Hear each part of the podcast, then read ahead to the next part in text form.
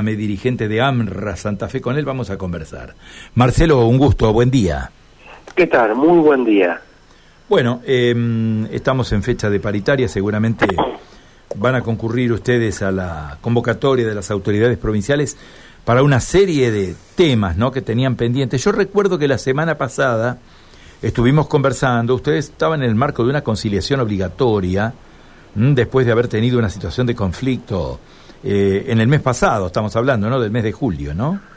Correcto, correcto, es así, todavía estamos en, en conciliación obligatoria, nosotros respetamos eh, eh, esa conciliación obligatoria, es la ley, AMRA siempre va a respetar la ley, lo cual no implica que obviamente no estemos en, en, estado de alerta y tomando determinadas medidas que sí nos, se nos permiten o que se pueden tomar, este y sin dejar obviamente de lado la em, la lucha por la situación que estamos viendo con muchos de nuestros colegas y muchos de nuestros eh, lugares de trabajo, condiciones de trabajo que obviamente no solamente afectan a nuestros colegas, sino también a la, a la comunidad. Fíjense lo que está pasando en la pediatría del Iturraspe.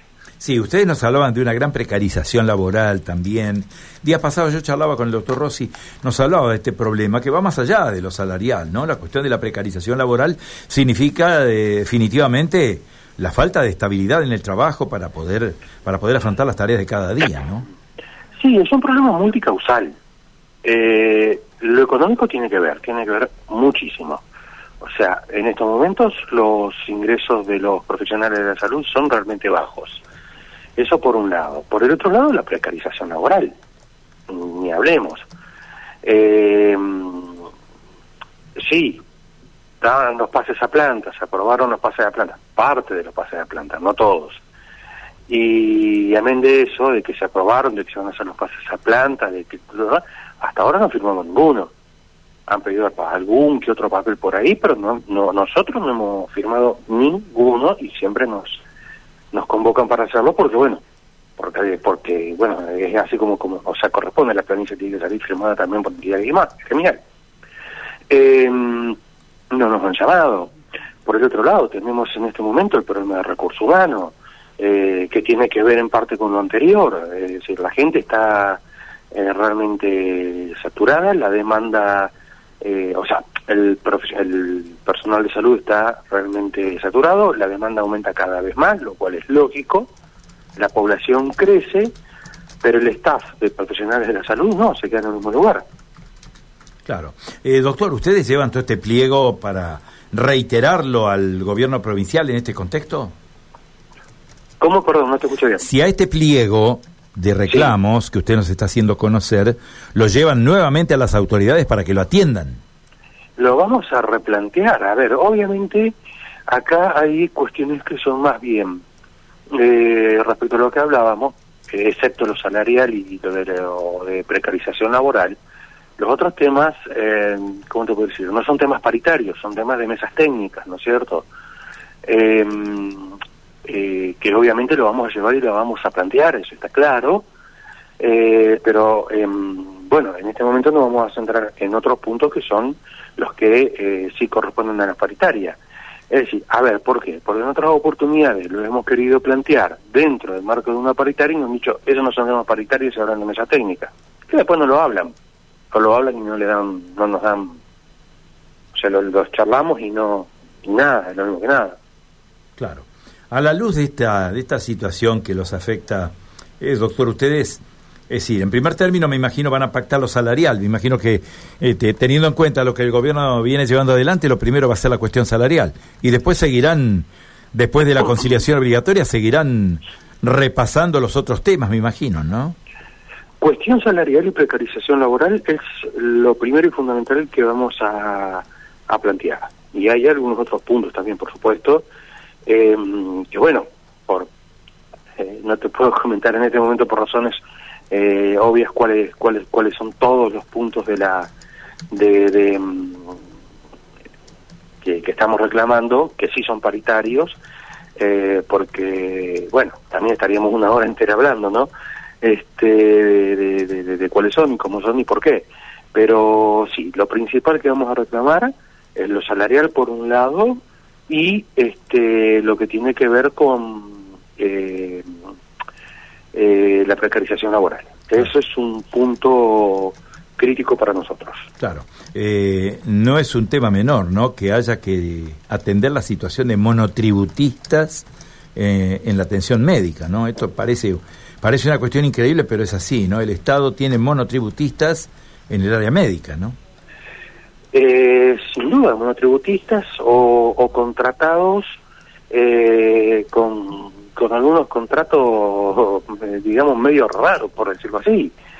Este, a ver, se supone que el Estado debe ser contralor y, y garante de que se cumplan las leyes, entre ellas la ley laboral. Eh, Imagínate vos que tengas un mercadito y tengas dos empleados. Vos tenés, fíjate que cuando pasó un año, que vos empleado no lo blanqueaste, ¿qué pasa? te, cae AFIP, te cae Ministerio de Trabajo, te cae, eh, no sé, poco más hasta la Organización Internacional de los Derechos Humanos. Ahora, en el Estado, tenemos gente en condiciones eh, contractuales irregulares desde hace más de 10 años. Entonces, ¿cómo es esto?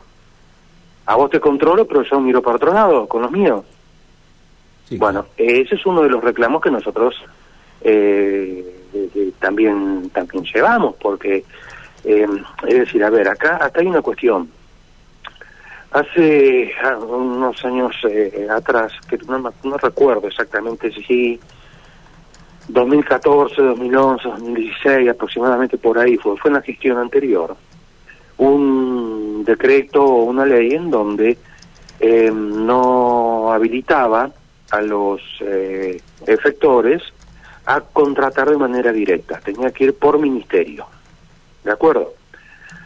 Entonces, supongamos, eh, digo, hacia el, eh, hacia el algo, digamos, a modo de ejemplo, eh, no porque esté pasando ahí, pero supongamos que eh, aumentaba la demanda de guardia en el hospital, no sé, Cuyen, vamos a poner un nombre. Bueno, mirá, con la demanda que estamos teniendo ahora con 20 médicos en la guardia no me alcanza, necesito 21. Entonces el director iba y le voy a decir, escúchame, necesito un médico más de guardia por día.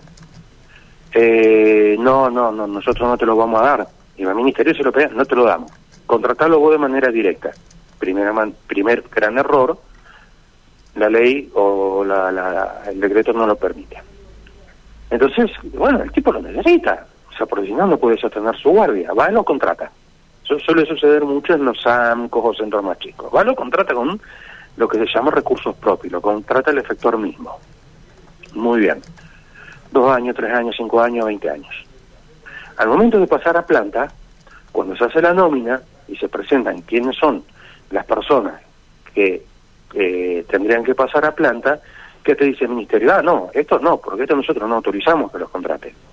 O sea, por un lado, no te doy el recurso, eh, te obligo, lamentablemente, que lo tengas que, hacer de otra manera, que tengas que, que, contratarlo vos por tu vía, y al momento de darle los derechos de, de, de, entrar a, un trabajo estable, miro para otro lado.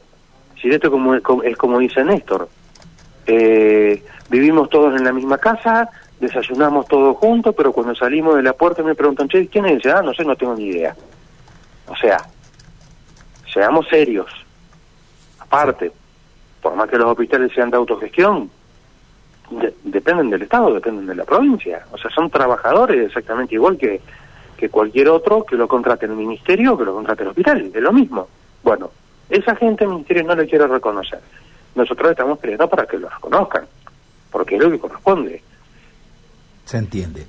Eh, doctor, entonces, este, con expectativas muy fuertes respecto de esta paritaria, que tiene características muy, muy especiales, yo diría diferenciales, de las otras paritarias de los otros gremios, ¿no? De los gremios docentes y de los gremios de la, de la Comisión Paritaria Central de la Administración Pública Provincial. Tiene rasgos absolutamente diferenciales la paritaria médica, así que vamos a estar también detrás de estos informes y eh, aguardando cuál es la definición de este tema.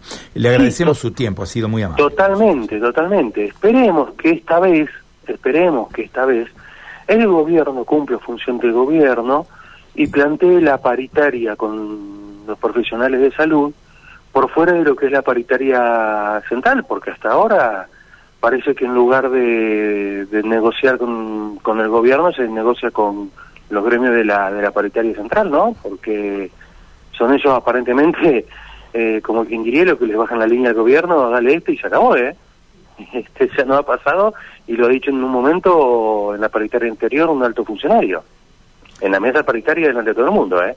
Así que bueno, esta vez nosotros esperamos y tenemos fe de que em, la paritaria la manejen los gremios de salud y, el gobierno, en lo que obviamente tiene que ver a salud y no, no, no algún otro gremio. No sé si soy claro. Doctor, muchísimas gracias, ¿eh? ha sido muy amable. Por favor. Adiós. El doctor Marcelo Beltrame, ¿eh? dirigente de AMRA explicitando un poco, ¿no? Algunos rasgos que tiene distintos esta paritaria de las otras, ¿no? Donde hay muchos otros temas que se han acumulado, muchos otros ítems ¿eh? que hay que atender, como este, ¿no? De la precarización laboral, que es un tema bastante delicado y afecta a los médicos, al sistema de salud. María Silvia. Bueno, si te parece, vamos a escuchar el mensaje, Gustavo. Podemos reproducir lo que un oyente nos envía el mensajero de estilo M. A ver. Quería avisarles que hay una manifestación de la UOM en López y Planes y Pedro Centeno. Están haciendo disturbios y, bueno, eh, reclamando. Gracias. Bueno, alcanza el oyente también una imagen, eh, eh, sí, una manifestación, no hay otra cuestión, por al menos por lo que apreciamos aquí en la fotografía, un grupo de personas manifestándose en este lugar. Eh, los reclamos estarían vinculados, según lo que nos comenta el oyente, por la desvinculación de una persona, de un trabajador. Así que seguramente tendremos más precisiones en el transcurso de la mañana, pero gracias a los oyentes siempre por informarnos, por alcanzarnos material.